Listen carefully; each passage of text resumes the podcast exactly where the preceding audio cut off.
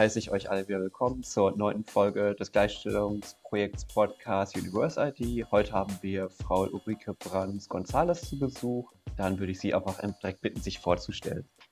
Ja, gut, Dankeschön. Äh, vielen Dank für die Einladung, wollte ich nochmal sagen. Und herzlichen Dank auch, dass wir das heute per Zoom machen können, weil die Inzidenzen wieder so hochgegangen sind fühle ich mich ein bisschen wohler dabei. Mein Name ist Ulrike Brands Guadam González. Bin schon sehr, sehr, sehr lange an der RWTH Aachen. Ich habe hier studiert, Romanistik, Germanistik, auch promoviert in äh, Literaturwissenschaft, hatte was mit Lateinamerika und dem Thema Transkulturation zu tun. Dann habe ich sehr lange im International Office gearbeitet und bin seit zehn Jahren nunmehr im äh, Gleichstellungsbüro tätig oder sogar elf Jahre. Genau, die Zeit vergeht so schnell.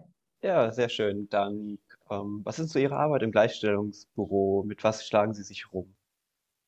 Zunächst mal schlagen wir uns natürlich mit den Dingen rum, äh, die uns ins Pflichtenheft geschrieben sind. Gleichstellungsbeauftragte ist ja ein Position, die gesetzlich vorgeschrieben ist. Das heißt, alle öffentlichen Institutionen müssen eine Gleichstellungsbeauftragte bestellen und an den Hochschulen gibt es eben auch immer Gleichstellungsbeauftragte. Festgelegt ist das sowohl im Hochschulgesetz ähm, NRW beziehungsweise natürlich auch in den anderen Bundesländern entsprechend und im Landesgleichstellungsgesetz. In, dem, in den Gesetzen steht schon drin, was wir äh, tun sollen. Wir sollen nämlich die Hochschulen beraten zum Thema Gleichstellung. Das heißt, in den Gremien tätig sein. Und äh, ein großer Arbeitsbereich sind auch, ist das Thema Personalauswahl. Wir haben viel mit ähm, Berufungsverfahren zu tun. Es geht darum, neue ähm, Professorinnen und Professoren zu gewinnen und aus Sicht der Gleichstellungsbeauftragten natürlich auch äh, besonders darum, äh, den Frauenanteil zu erhöhen.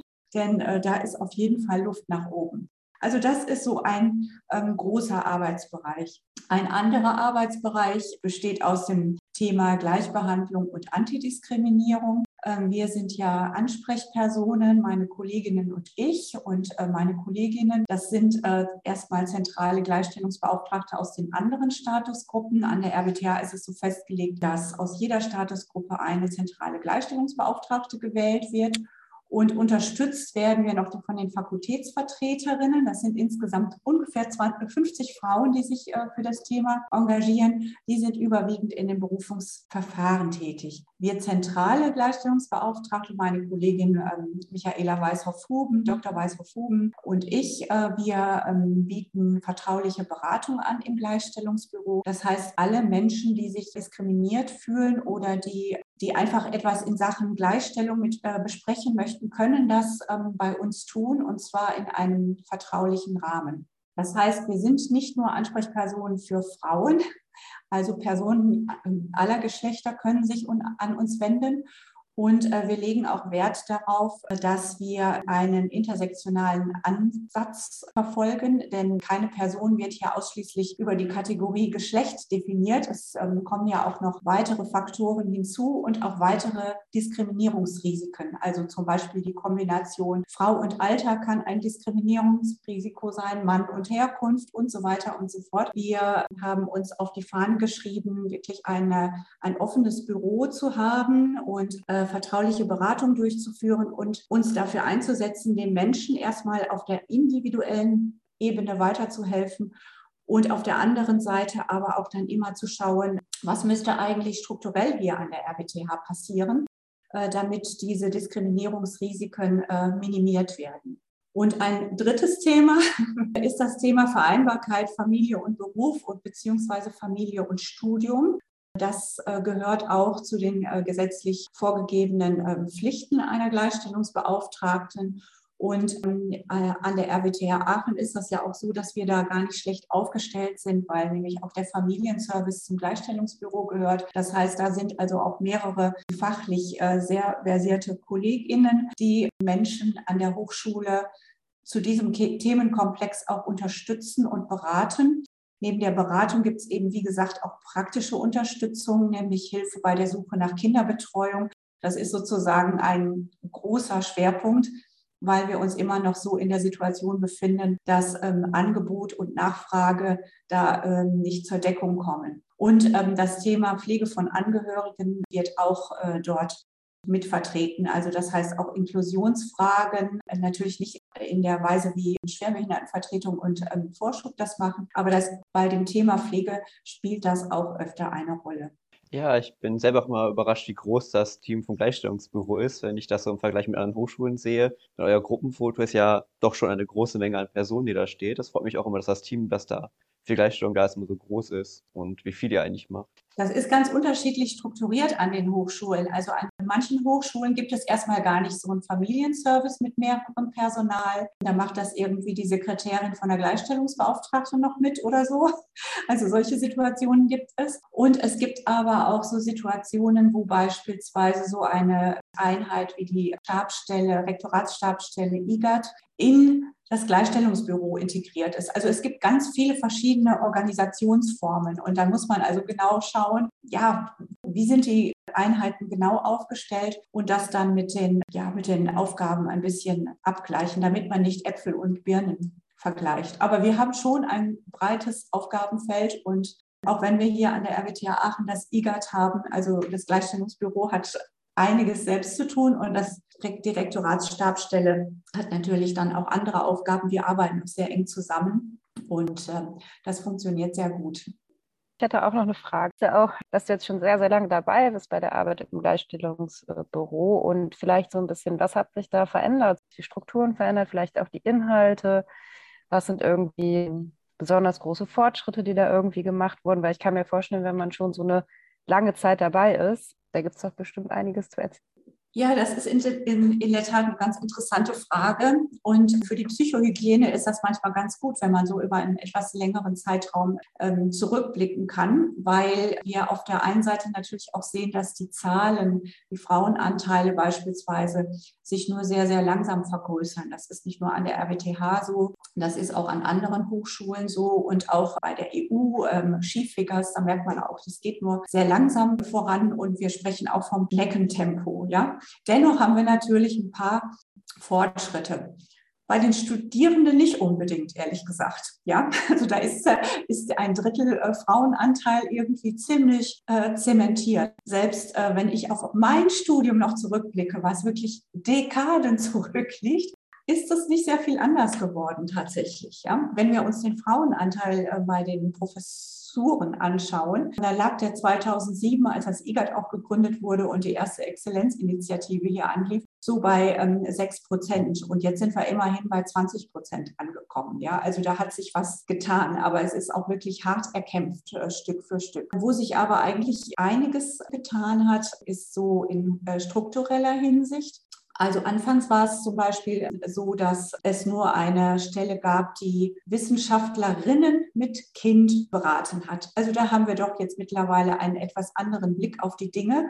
Wir sehen, dass das Vereinbarkeitsthema alle Geschlechter ähm, anspricht und nicht nur speziell die Frauen. Äh, selbstverständlich äh, nehmen wir noch zur Kenntnis und müssen das ja auch bearbeiten, dass Care-Aufgaben zu einem sehr großen Teil immer noch von Frauen verrichtet werden und dass das auch ähm, schwierige Folgen hat für, für die Karriereentwicklung. Auf der anderen Seite sehen wir aber auch, dass immer mehr ähm, Väter sich für die Familie engagieren und so weiter. Und wir haben im Familienservice mittlerweile ähm, genauso viele Anfragen von Frauen wie Männern. Angesichts unserer Geschlechterverteilung an der RWTH ist das immer noch eine Verzerrung Richtung Frauen, aber immerhin, da hat sich einiges getan. Und ähm, ich würde sagen, wir sind einfach auch äh, strukturell äh, besser aufgestellt. Also beispielsweise das, was wir, was wir anbieten mit der Antidiskriminierungsberatung, das gab es gar nicht. Das ist auch etwas, äh, was mir sehr, sehr stark ähm, am Herzen lag und immer noch liegt. Und das ist auch eine Idee, die ich aus dem International Office mitgebracht habe. Ich war für den Bereich Afrika, Asien, Lateinamerika zuständig. Also BIPOC People waren also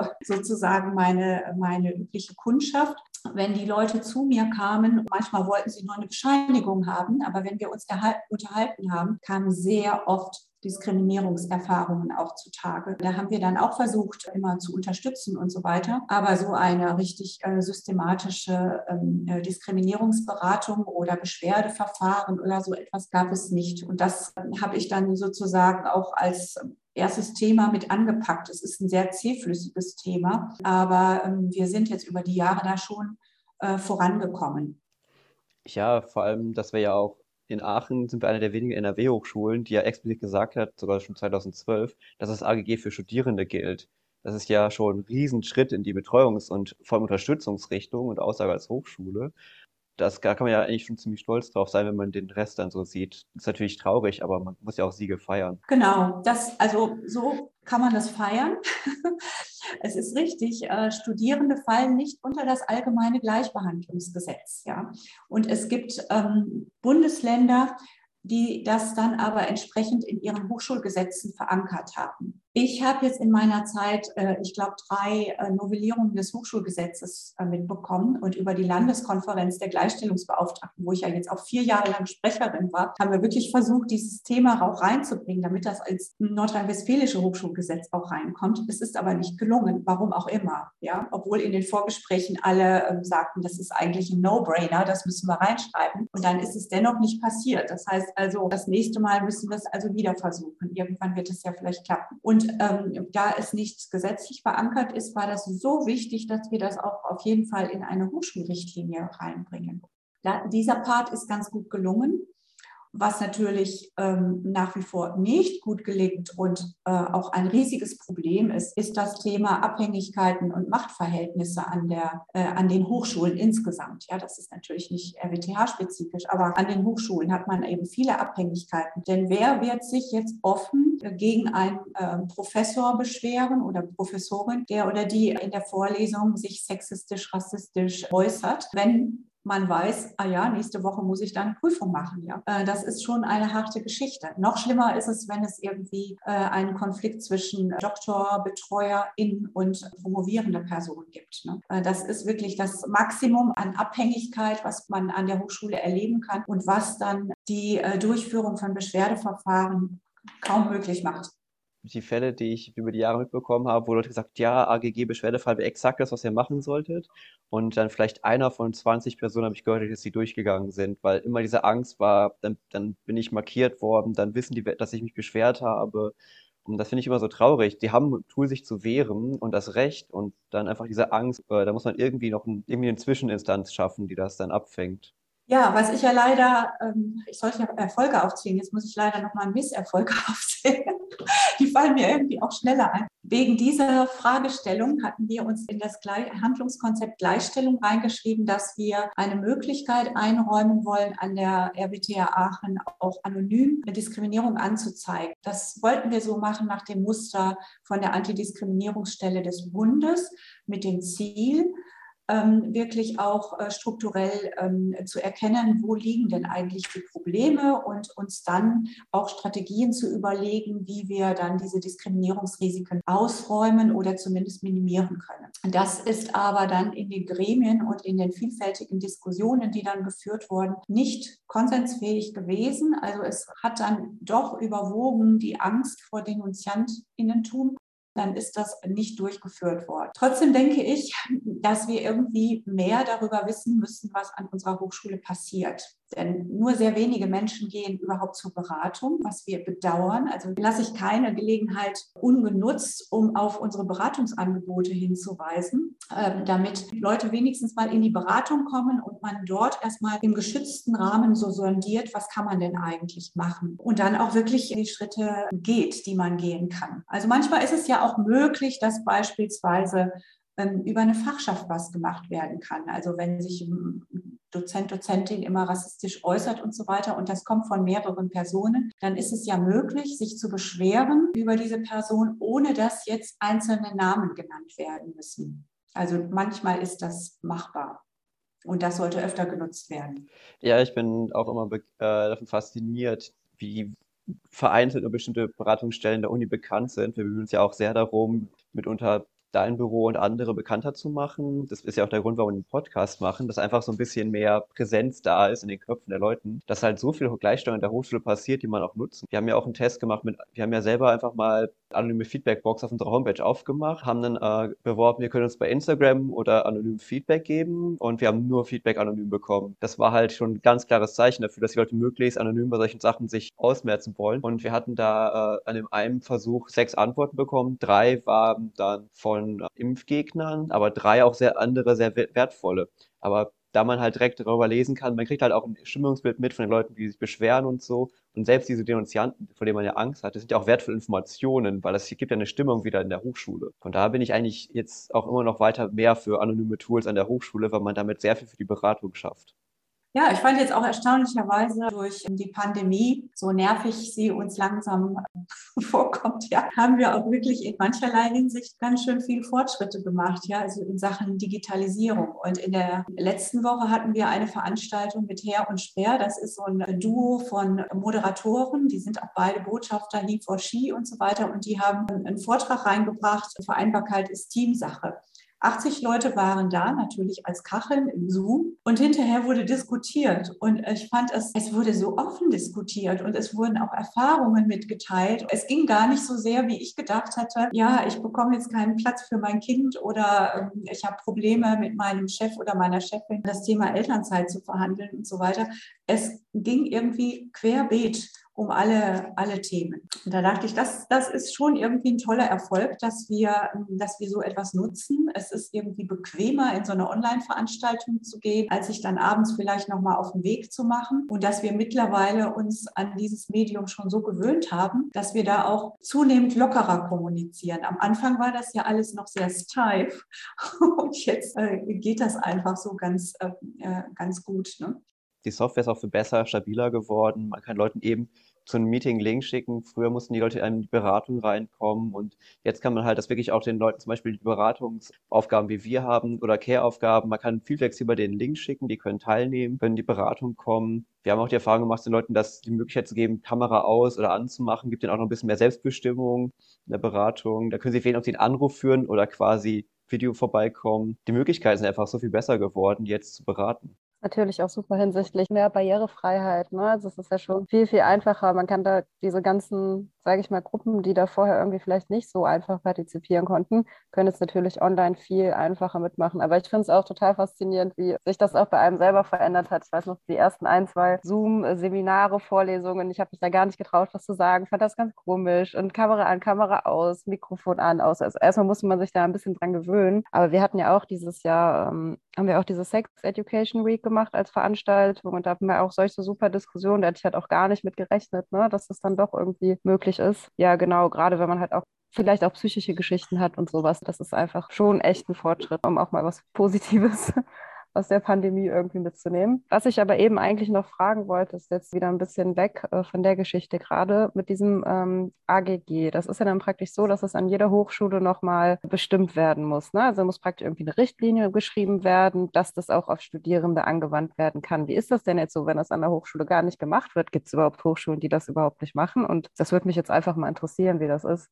Also es gibt nach wie vor viele Hochschulen, die so etwas nicht haben, aber es ist äh, schon einiges in Bewegung gekommen. Also die Antidiskriminierungsstelle des Bundes hat da auch wirklich sehr stark unterstützt, hat ein paar sehr, sehr gute Publikationen auf den Weg gebracht. Als ich mich damals informiert habe, da gab es an einigen Hochschulen, unter anderem ja auch an der RWTH Aachen, so nettere, kleinere Papiere. Also hier gab es ein kleines Papier ähm, für den fairen Umgang. Das war sozusagen so ein bisschen Vorläufer, aber es war halt ja nur eine, eine Willenserklärung, aber es war nicht beschrieben, was meinen wir genau und es waren vor allen Dingen auch keine Beschwerdebewege und keine Unterstützungsmöglichkeit beschrieben. Und so etwas gab es an vielen Hochschulen, äh, hauptsächlich begrenzt auf das Thema äh, sexualisierte Diskriminierung. Als ich mich dann aufgemacht habe, wirklich das auch allgemeiner zu sehen, alle Diskriminierungsrisiken zu sehen. Also wie gesagt, über International Office kam ich sehr stark auch über das Thema Herkunft. Das war natürlich auch sehr dominant da gewesen. Da gab es das gar nicht. Und mittlerweile ist das, naja, ich würde sagen, vielleicht jede zweite bis dritte Hochschule hat das mittlerweile. Und es gibt auch etliche, die sich auf den Weg gemacht haben. Und ich werde auch immer noch von einigen Kolleginnen mal angeschrieben, äh, die jetzt den Prozess an ihren Hochschulen äh, anstoßen und die dann äh, von mir so wissen wollen, wie sie das am besten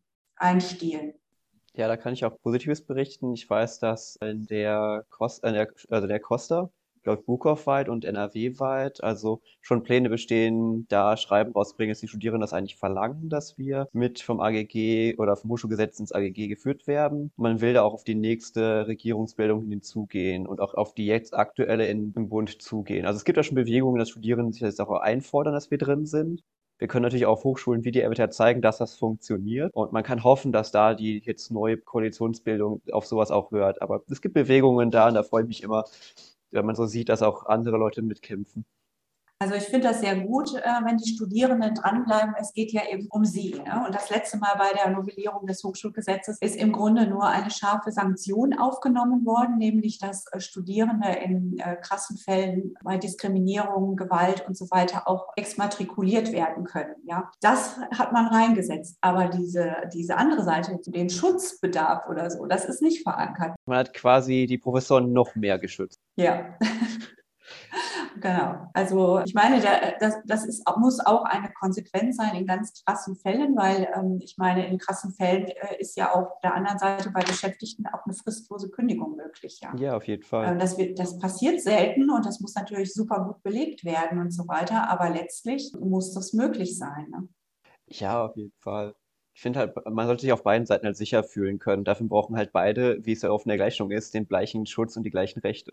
Ja, richtig. Aber was ich noch äh, sagen wollte, so was, was auch sich sehr positiv äh, verändert hat, ist die Einstellung zum Thema, äh, zum, zum Feminismus. Mhm. Ich meine, ich bin ja so eine Feministin, die noch Simone de Beauvoir, das andere Geschlecht, verschlungen hat. Das war so ungefähr das erste, die erste Bibel. Äh, dann gab es ähm, viele Jahre, in denen Feminismus irgendwo so ein bisschen verpönt war. Also es war einfach nicht so angesagt. Ich merke jetzt einfach seit einigen Jahren, äh, dass sich da auch die junge Generation äh, wieder sehr stark mit auseinandersetzt. Also ich habe mich auch sehr gefreut über euren Podcast mit Rollenfrei. Eine tolle Gruppe, finde ich wunderbar wunderbar, dass, äh, dass das also auch wieder diskutiert wird und dass eben auch gesagt wird, das gibt uns was, äh, wenn wir uns damit auseinandersetzen. Ne?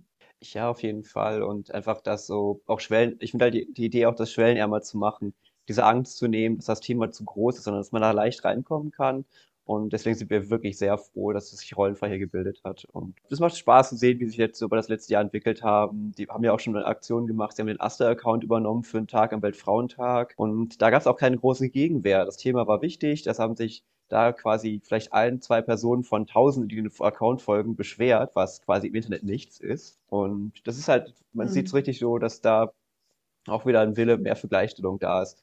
Wir haben ja auch letztes Jahr die Antirassismusstelle im Studierendenparlament durchbekommen für das Gleichstellungsprojekt ohne jede Debatte. Wir haben gesagt, ihr wollt, dass wir was in Richtung Antirassismus machen? Okay, dann gibt uns eine Stelle dafür. Und die, ja, okay, klingt fair. Ihr kriegt ihr sie.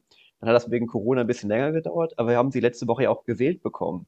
Wir haben jetzt im Gleichstellungsprojekt ganz frisch eine äh, Antirassismusstelle. Okay.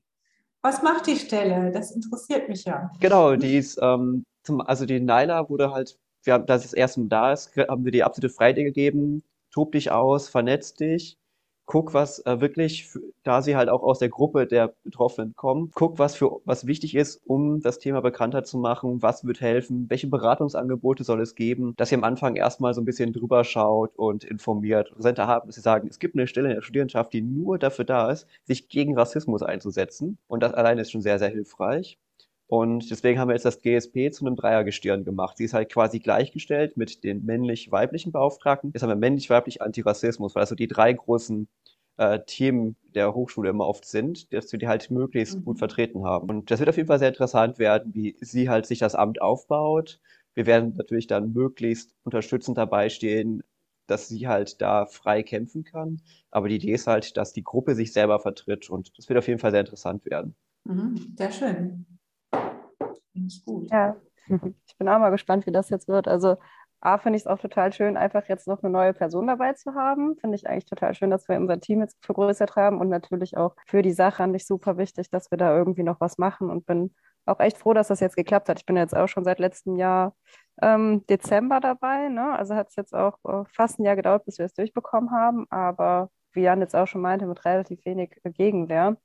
Aber was, sie, äh, was du halt auch eben meintest, dass die Thematik Feminismus einfach jetzt ein bisschen, ja, es ist ja schon fast ein bisschen populär geworden, würde ich sagen. Und ich glaube, das liegt halt auch einfach wirklich daran, dass es teilweise auch, ähm, wenn man so sagen kann, in der Popkultur, im Mainstream halt auch irgendwie super angekommen, also viel angekommen ist. Ne? Viele KünstlerInnen, die sich das dann auf die Fahne schreiben, dann Social Media, Instagram. Es gibt so viele so viele Möglichkeiten, sich auch wirklich niederschwellig einfach damit zu beschäftigen, sich erstmal ein bisschen damit auseinanderzusetzen. Was ich halt manchmal so ein bisschen, ähm, ja da so als kleines Problem vielleicht sehe, das ist natürlich super gut, wenn viele Leute sich damit beschäftigen, aber dass manchmal gehen so ein bisschen die Inhalte da, da so ein bisschen verloren. Also es wird schon auch oft, vor allem auch von der Industrie, von Firmen, dann äh, Feminismus irgendwo draufgeschrieben, aber es folgen halt keine Inhalte. Ne? Das ist halt immer so eine Problematik, ähm, ja, die ich halt manchmal ein bisschen sehe. Und was ich halt auch noch gut finde, ist, dass halt dieser intersektionale Aspekt halt, also da habe ich so das Gefühl, dass das so seit zwei, drei Jahren viel, viel, viel, viel mehr kommt. Auch mhm. bei mir selber so, ne? Also wirklich auch äh, nicht nur im binären Geschlecht dann irgendwie zu denken, dass Rassismus natürlich irgendwie selbstverständlich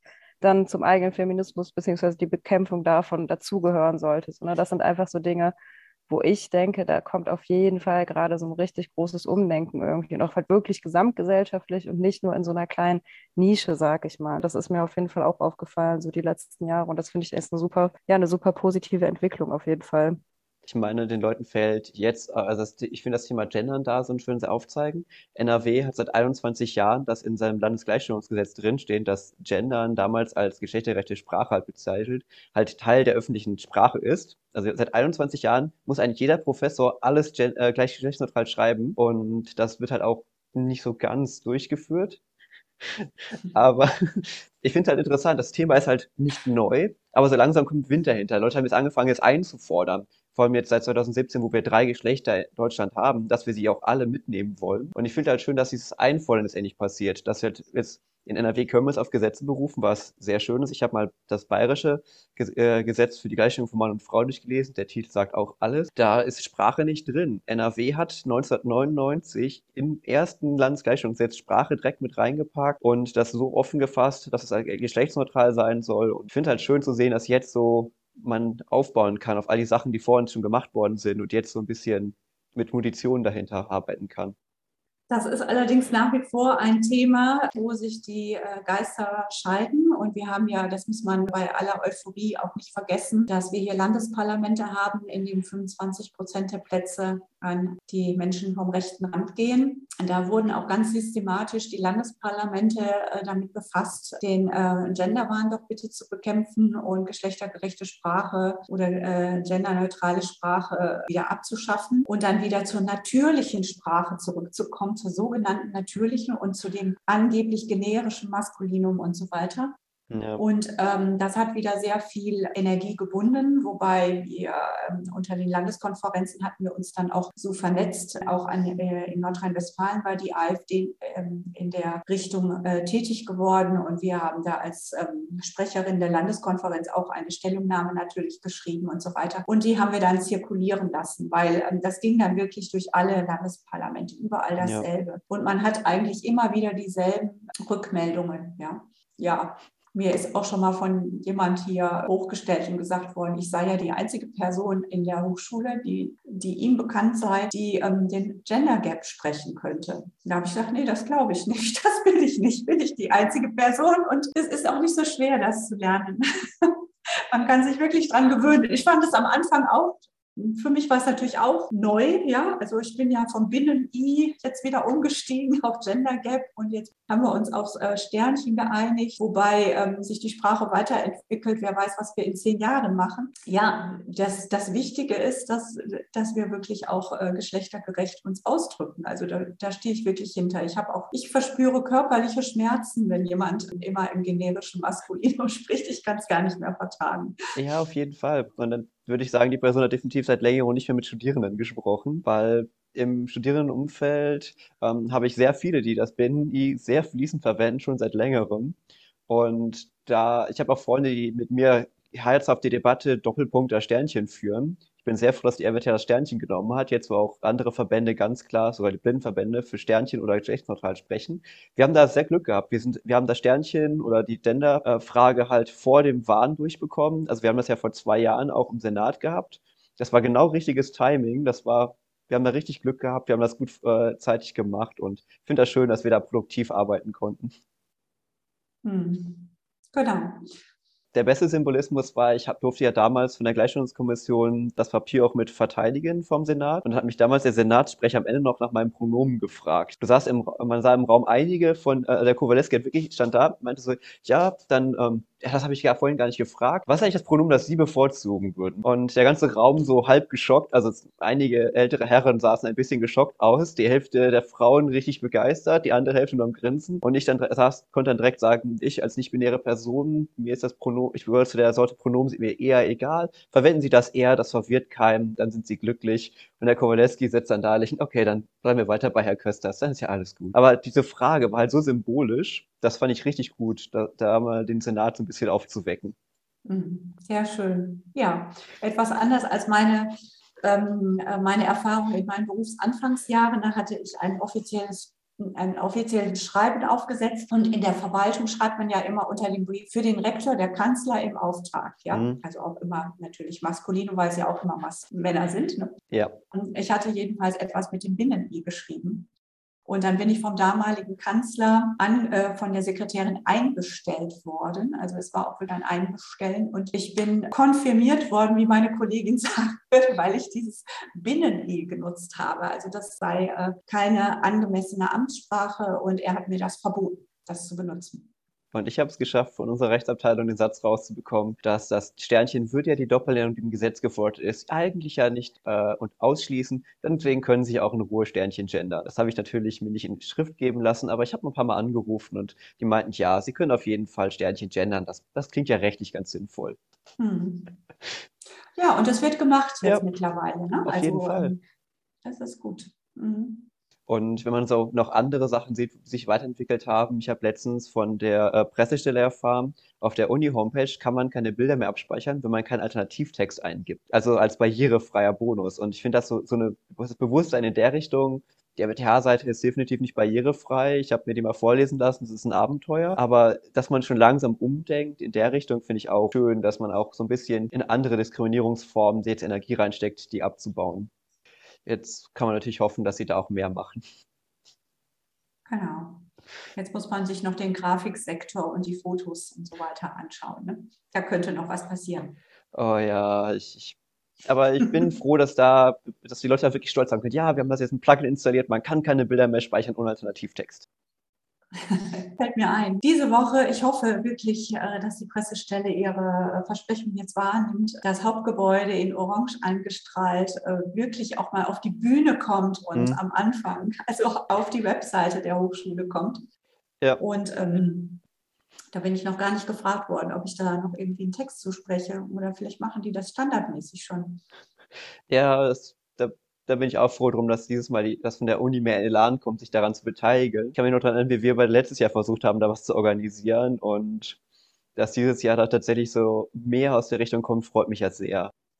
Ja gut, das war harte Arbeit. Ne? Ich habe mich da ziemlich dran geklemmt und die Scheinwerfer sind repariert. Das war also sehr entscheidend, ja.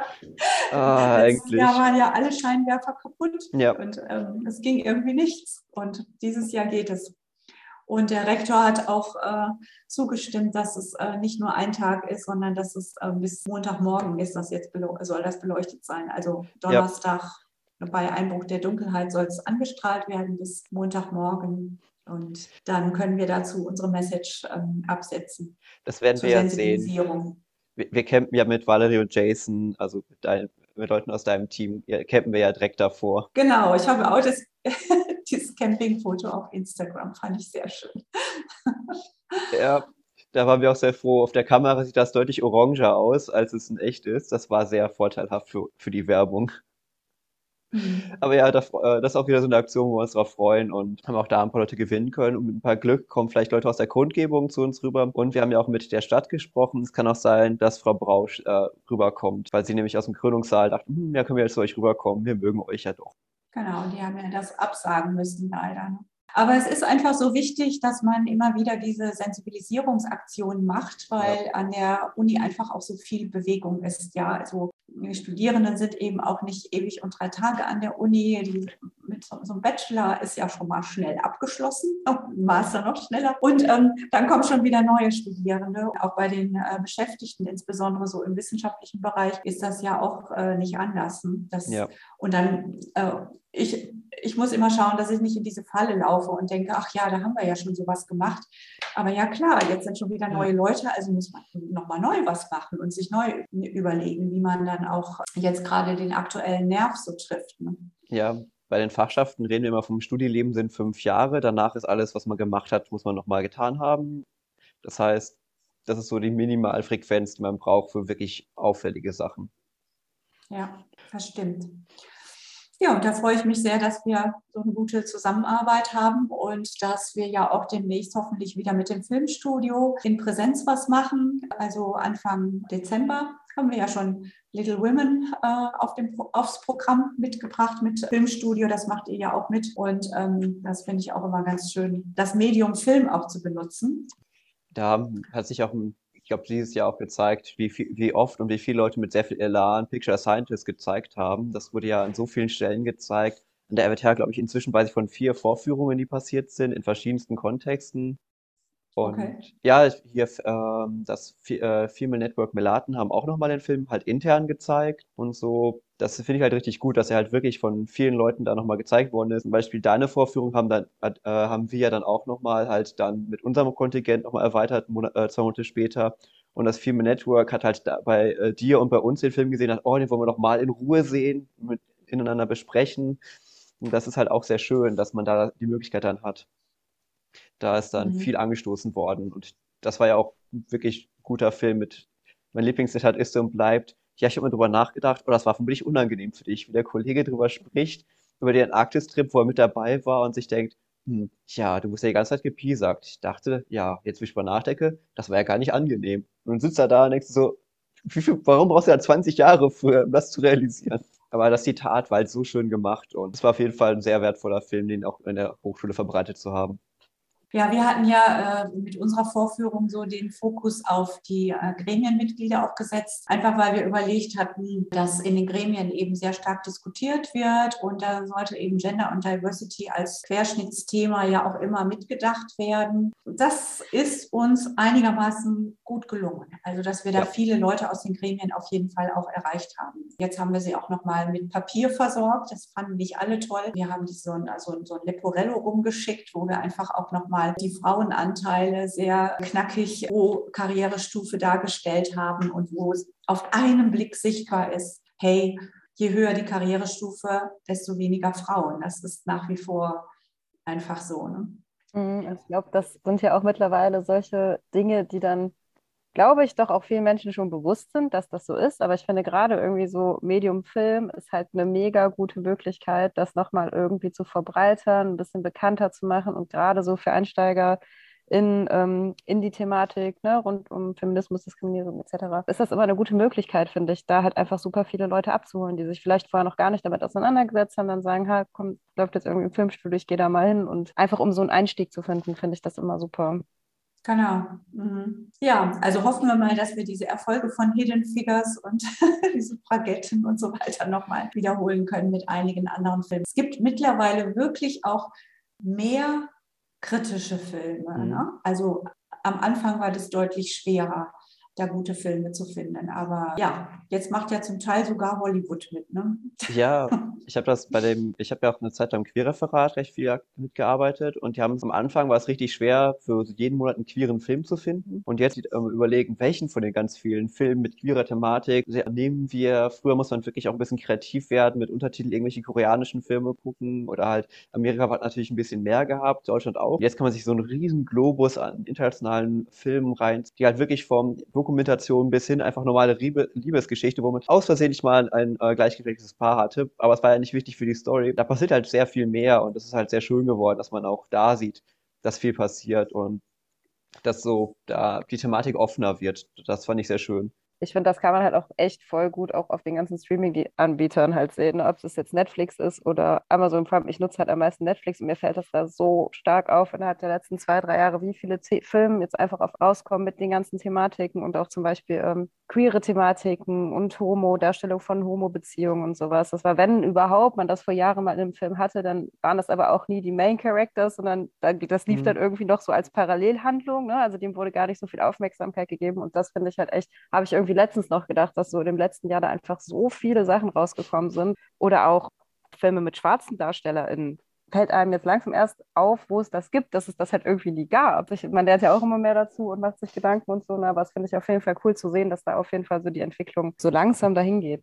Wenn man sich mhm. vorstellt, wie groß Leute bei Modern Family damit geworden haben, dass ein schwules Paar in der Hauptrolle mit drin ist. Und jetzt, wenn man drüber nachdenkt, aber ist das nicht eher normal für die Lebensrealitäten, die viele von uns haben? Und das halt jetzt das normaler geworden ist. Damals war es wirklich ein, äh, haben sich Leute darüber aufgeregt, oh, wie können die Schwule so offen zeigen? Jetzt würden, würde man die Leute auslachen, die sowas sagen. So, hey, das ist doch völlig normal.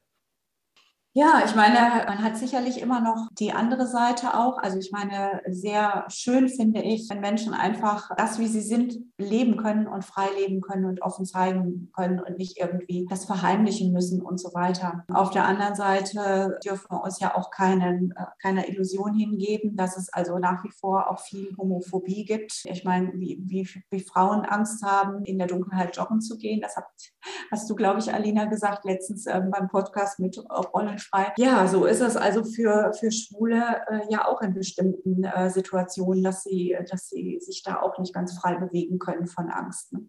Das merke ich bei mir, seitdem ich meine Haare kürzer habe, habe ich einfach, also ich kann wirklich früher hatte ich halt wirklich sehr lange Haare.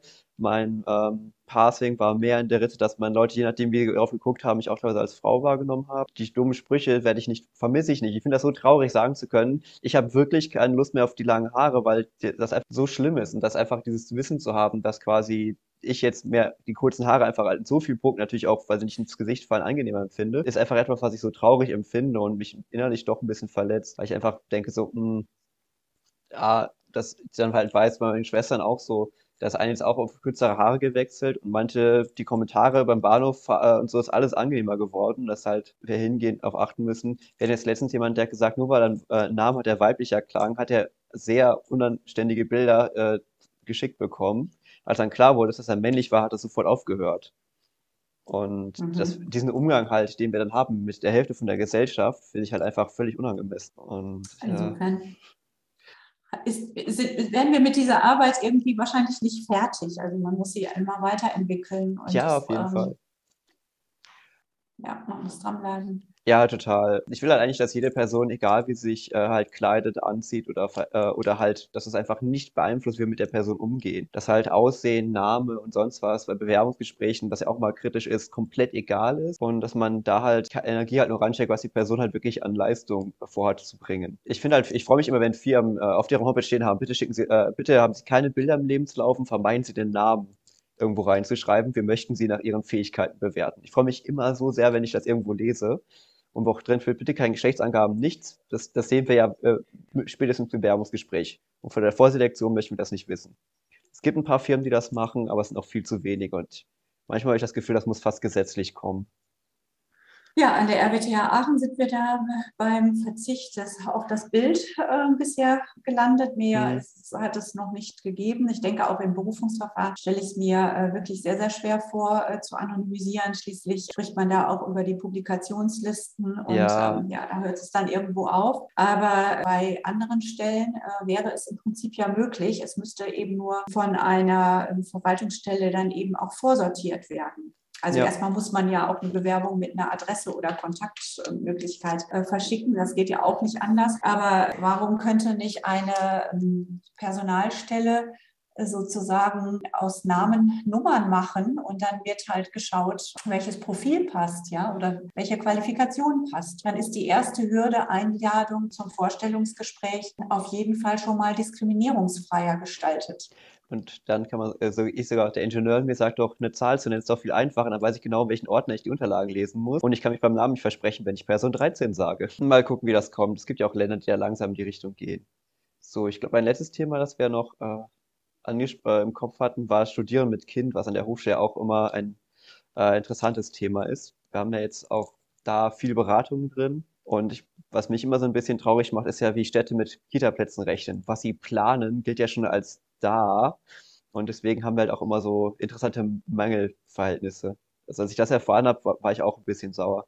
Das ist eine Stadt, die haben ja Mindestplätze, die sie haben müssen. Und wenn sie die irgendwo planen, reicht das dem Land aus. Ja, also äh, Studieren mit Kind ist tatsächlich keine einfache Sache, obwohl manche auch sagen, ähm, wenn es um Karriereberatung geht, Mensch, kriegt eure Kinder im Studium, das ist noch einfacher als später. Aber eigentlich gibt es ja im, im Lebensverlauf keinen richtigen Slot, wo das richtig super und richtig einfach ist, ja. Kinder zu bekommen. Dennoch ähm, sollten Menschen nach Möglichkeit nicht ähm, aufhören, Kinder zu bekommen. Die sind ja. so wichtig und sie sind so toll. Es passiert so äh, einiges, aber es ist natürlich, es vieles steht und fällt damit, dass auch ähm, wirklich eine geeignete Kinderbetreuung angeboten werden kann, dass das uninah ist, dass das mit dem ähm, Zeitablauf im Studium äh, passt und so weiter und so fort. Und daran hapert es oft noch. Wir haben natürlich viele Studierende, die noch sehr kleine Kinder haben, also die auch noch gar nicht in so eine Einrichtung kommen. Dann ist immer so die Frage, wie geht man eigentlich damit um? Nimmt man dann ein Urlaubssemester, bekommt in der Zeit auch kein BAföG oder studiere ich irgendwie weiter, nur langsamer und äh, versuche das irgendwie privat zu organisieren und so weiter. Also es ist noch ein bisschen, äh, ist noch einiges an Stückwerk, was, äh, was da läuft. Also worüber ich sehr froh bin, und das wird ja auch von der Studierendenschaft sehr gut unterstützt, dass es diesen äh, Betreuungskostenzuschuss gibt für Studierende, der auch mittlerweile sehr bekannt geworden ist und auch regelmäßig genutzt wird. Wir haben jetzt auch letztens mit äh, dem neu gewählten ASSA besprochen. Also sie würden auch unterstützen, dass wir zum Beispiel auch ähm, Studierende aus diesen Mitteln unterstützen können, wenn sie ihre Kinder in Ferienbetreuung geben und diese Gebühren für sie zu, äh, zu teuer sind. Also so etwas wird aufgelegt. Und was auch sehr schön ist, dass sich die Hochschule ja auch engagiert, eine große äh, Kita noch plant. Ein bisschen Bauchschmerzen bereitet uns noch die Elterninitiative Uni und Kind die ja auch von der Studierendenschaft unterstützt wird, die aber keine Ganztagsbetreuung anbieten kann, sondern Halbtagsbetreuung so ungefähr, also knapp Halbtagsbetreuung in zwei kleinen Gruppen, wo etwas anderes in dem aktuellen Gebäude auch nicht möglich ist. Das ist besser als nichts, auf jeden Fall. Und es ist sicherlich auch sehr äh, schön organisiert, so von der Elterninitiative. Aber es deckt eigentlich nicht wirklich den Bedarf, den äh, Studierende haben. Sie müssen einfach eine größere äh, Flexibilität haben. Es muss möglich sein, dass ich mein Kind morgens und aber auch nachmittags noch irgendwie in der Betreuung haben kann. Halt vor allem auch wieder so eine Langzeitplanung ist. Ich bin auch da froh, dass letzte Woche hat der neue Geschäftsführer vom Stirnberg gesagt, dass sie auch da tatsächlich planen, auch da mehr Plätze zu schaffen für Studierende. Da kann man auch hoffen, dass da was kommt, weil das Studierendewerk in den letzten Jahren ein bisschen langsam. Aber der neue Chef scheint auch wirklich da in der Richtung mehr machen zu wollen der überlegt sogar psychologische Beratung für Studierende intern aufzubauen. Ja, da wird es darauf ankommen, wie sich auch die äh, Stadt da aufstellt und wie sie solche Projekte unterstützt. Denn das Studierendenwerk, so hatte der äh, neue Leiter mhm. gesagt, ist wohl darauf angewiesen, dass es ein, ein Grundstück gibt oder ein Grundstück zur Verfügung gestellt wird. So wie das mhm. klang, als er sagte, das BLB möchte in drei sanierbedürftige Gebäude verkaufen, das klang sehr nach der Karmannstraße. Das klang wirklich sehr nach der Karmannstraße. Und da umzubauen, wir haben ja beide in diesem Gebäude gearbeitet längere Zeit, ah, das ja. will man nicht kaufen. Ich fand die Häuschen eigentlich hübsch, aber die waren ich meine, wirklich schön, sowas von sanierungsbedürftig, das stimmt schon. Habt ihr jemals einen Nagel in eine Wand reingestellt? Wir haben mal einmal einen Nagel für einen Toast an die Wand gehangen, eine halbe Stunde lief da Sand aus der Wand. Ja, ja, ich fand auch die äh, Toilette auf dem Treppenabsatz, das war schon sehr schattig im Winter. Insofern finde ich das ganz schön und das ist auch eine gewisse, eine gewisse Wertschätzung der Hochschule, dass wir jetzt eigentlich so gut auch ähm, hier mhm. in der Schinkelstraße untergebracht ja. sind, im Templergraben sehr zentral weiterhin. Ja. ja, vor allem mit, mit, dem, mit dem passenden Prorektorat sehr eng vernetzt, ist natürlich dann auch sehr wertvoll. Ja, das ist jetzt gerade wieder neu, weil ja Doris Klee als äh, zuständige Prorektorin ist ja Ende September in den Ruhestand gegangen und Frau Professorin Brück hat diese Büros jetzt nicht übernommen. Jetzt müsst, das ist aber noch so ein mhm. bisschen in der Diskussion. Vielleicht kommt es wieder dazu. Dann würde ich sagen, haben wir ja schon vieles gut ansprechen können. Ich hoffe, dass die Zuhörenden einen guten Eindruck bekommen konnten, was das Gleichstellungsbüro so alles macht. Ansonsten empfehle ich da natürlich auch auf die Homepage zu gehen. Da kann man da einen guten Überblick bekommen, was ihr so anbietet. Programm kann man eigentlich immer folgen. Ah, euer Newsletter ist natürlich auch immer gut, dass man Leute abonnieren könnten, dass da ein bisschen Einblick auch geschaffen wird. Genau, wir bringen äh, viermal im Jahr gemeinsam mit dem IGAT den Newsletter Chancengerechte Hochschule heraus und äh, dort haben wir immer ein Schwerpunktthema. Natürlich sind auch sehr viele äh, Termine dort aufgeführt und aber auch interessante Studien verlinkt. Also da immer mehr Leute Lust haben, sich auch mit dem Thema Gender und Diversity zu befassen, gibt es da auch gute Lesehinweise. Also gerne abonnieren. Wir freuen uns. Ja, dann würde ich mich auch noch kurz bedanken. Super interessant, wieder ein paar neue Sachen gelernt. Ich fand es auf jeden Fall sehr interessant. Und was mir auch noch eingefallen ist, ihr habt ja jetzt natürlich auch einen super Instagram-Kanal, der sehr gut betreut wird. Da kann man natürlich auch noch immer super viele Infos finden für die Leute, die sich noch ein bisschen informieren wollen. Genau, ich würde dann einfach eure Homepage und den Instagram-Account dann mit verlinken im Beschreibungstext dieser Folge, damit Leute das auch direkt finden können. Da. Ja, ganz herzlichen Dank. Hat ja, Spaß gemacht auch wenn es per Zoom war, fast wie live. Und ich wünsche euch viel Erfolg für eure tolle Arbeit. Auch, dass das mit der neuen Kollegin, die ähm, das Thema Antirassismus befassen wird, nochmal einen weiteren Schwung bekommt und freue mich auch auf die weitere Zusammenarbeit mit euch.